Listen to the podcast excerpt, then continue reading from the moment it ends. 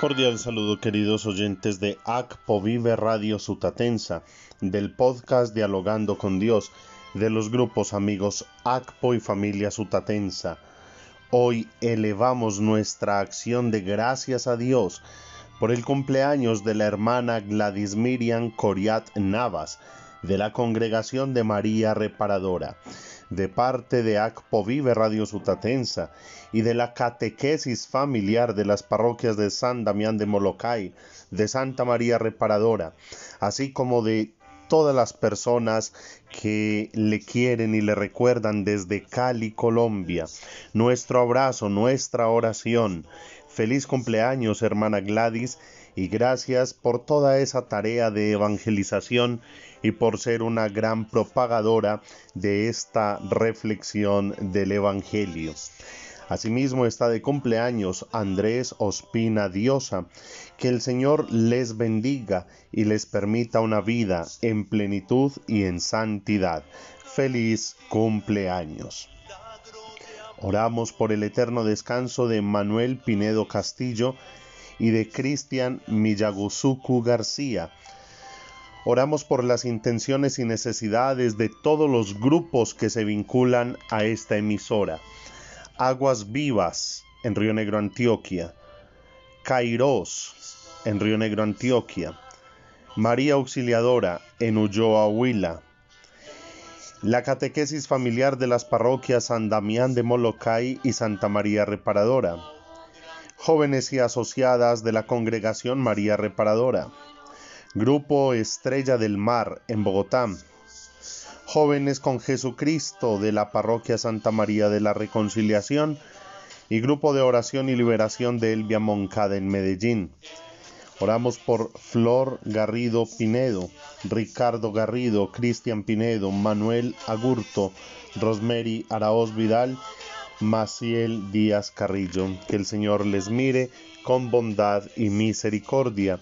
Y en este lunes 14 de septiembre meditamos el Evangelio según San Lucas en el capítulo 7, versos del 1 al 10.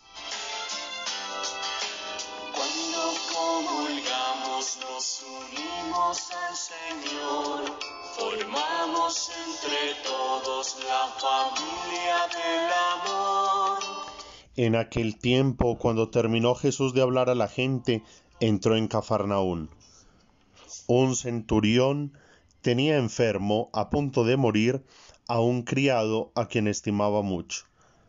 Al oír hablar de Jesús, le envió unos ancianos de los judíos para rogarle que fuera a curar a su criado. Ellos, presentándose a Jesús, le rogaban encarecidamente merece que se lo concedas, porque tiene afecto a nuestro pueblo y nos ha construido la sinagoga. Jesús se fue con ellos. No estaba lejos de la casa cuando el centurión le envió unos amigos a decirle, Señor, no te molestes, no soy yo quien para que entres bajo mi techo. Por eso tampoco me creí digno de venir personalmente.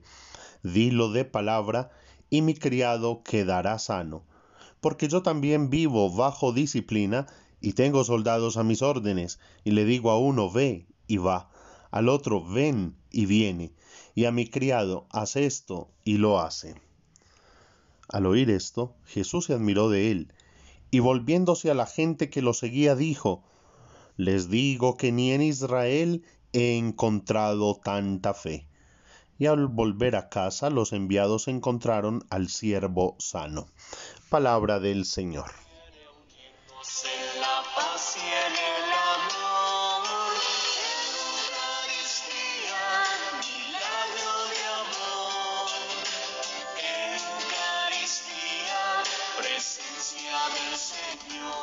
Queridos oyentes, la liturgia de la palabra en este día nos trae como unos parámetros de evaluación.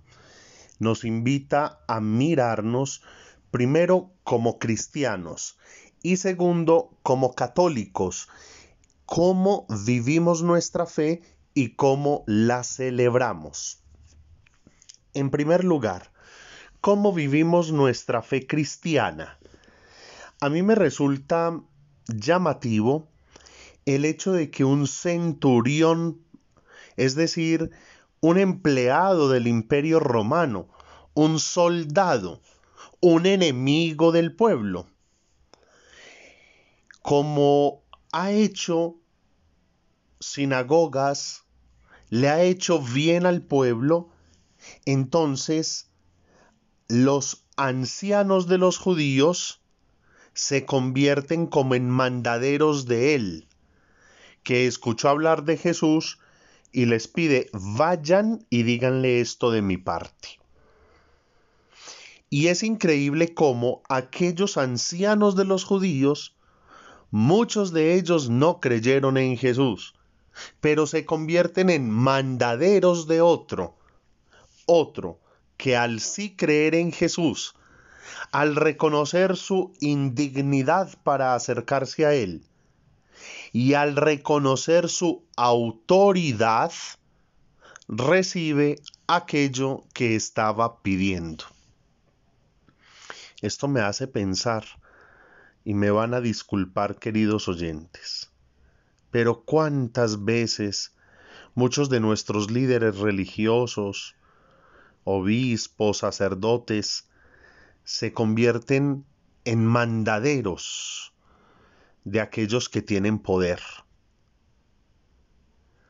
Y cuando esto sucede, pueden correr con el peligro de perder, vivir su propia fe de encuentro personal con Jesús.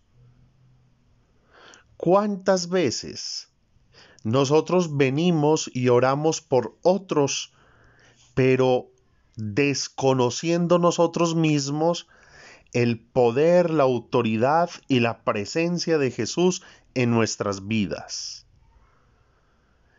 Y muchas veces nos ocurre, es que fulanito me pidió oración y a él se le concedió el milagro y yo pidiéndole tanto a mi Dios y nada.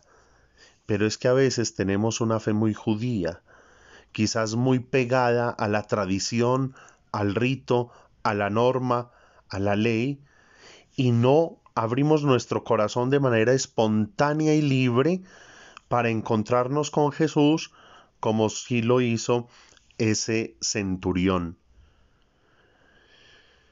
Tenemos que orar mucho por no, todos nuestros líderes religiosos y también por todos nosotros, para que no nos convirtamos en mandaderos de la fe, sino en testigos de la fe.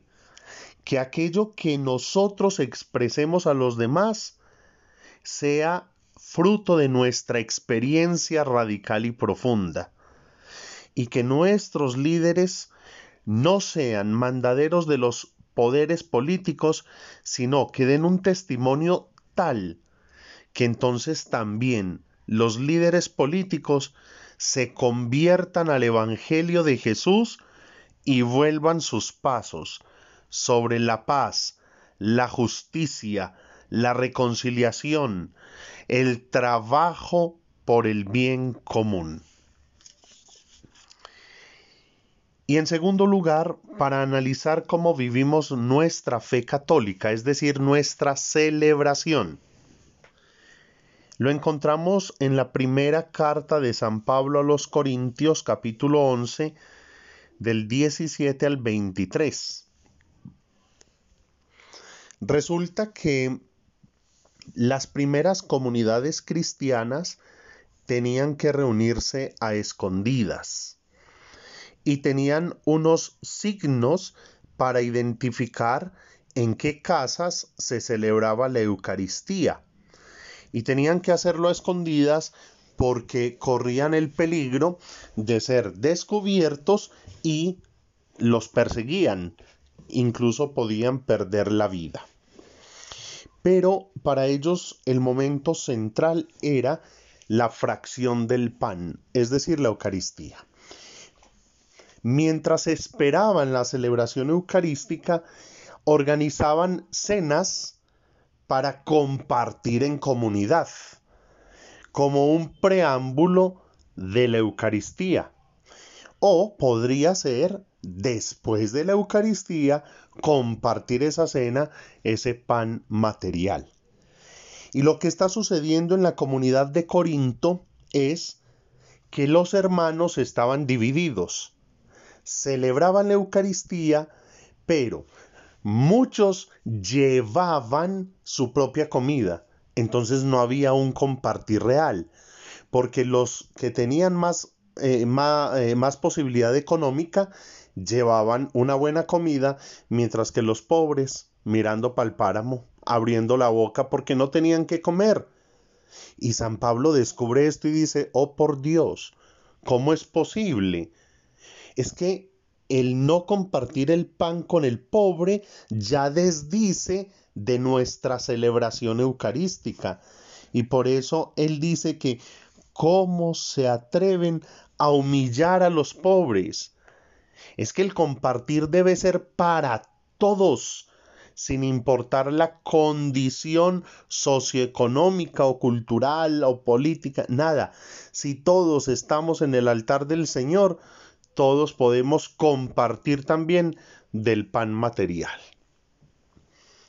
Y entonces pensemos hoy día en que vamos a nuestros templos parroquiales y yo personalmente me he quedado preocupado viendo lo que viene ocurriendo a raíz del regreso a los templos después de la pandemia. Parecemos judíos, y me perdonan los judíos, son nuestros abuelos en la fe. De allí venimos nosotros. Pero me refiero a que, o, o más bien, parecen fariseos que se quedaron en una religión de ritos entonces, hay que entrarlos al templo con un protocolo y señoras de mucha oración, enojadas y hasta groseras, si no las sientan en la silla que ella siempre se ha sentado porque así me gusta a mí. Y eso entorpece el trabajo de los voluntarios y de los sacerdotes para cumplir con los protocolos de bioseguridad. Personas que creen que recibir la comunión en la mano es pecado mortal. Y los sacerdotes les explican, no, pero ellas creen que saben más, pero eso no es un conocimiento, sino un prejuicio y un aferrarse a una creencia por encima de la fe explicada desde nuestros pastores. Son cosas que no tienen presentación. Llegamos tarde al templo. No somos capaces de apagar el tiesto de celular y en plena ceremonia eso suena y nos distrae a todos. En fin, miren, son pequeños detalles que ese jalón de orejas de San Pablo a los Corintios también nos lo debe dar a nosotros hoy. Miren, a nuestras parroquias a veces llegan muchos jóvenes y jóvenes que vienen con hambre existencial, que esa es la pobreza más, más profunda, porque el hambre física se sacia con un pedazo de pan, pero el hambre existencial, jóvenes como con, sin sentido de la vida, y por gracia de Dios llegan al templo. Y llegan al templo y ven la señora rezandera, la que más va al templo, alegando, peleando, mirando feo, enojona. Y ese joven que dice, no, yo aquí no vuelvo. Si esos son los buenos, si esos son los católicos. Recordemos lo que decía Mahatma Gandhi, el cristianismo es bellísimo, si no fuera por los cristianos. Qué pesar. Eso es porque nos falta dar un testimonio profundo. Yo les invito para que en casa volvamos a meditar esta palabra de Dios eh, en su totalidad y nos dejemos interpelar. ¿Cómo vivimos nuestra fe cristiana y cómo vivimos nuestras celebraciones litúrgicas como católicos?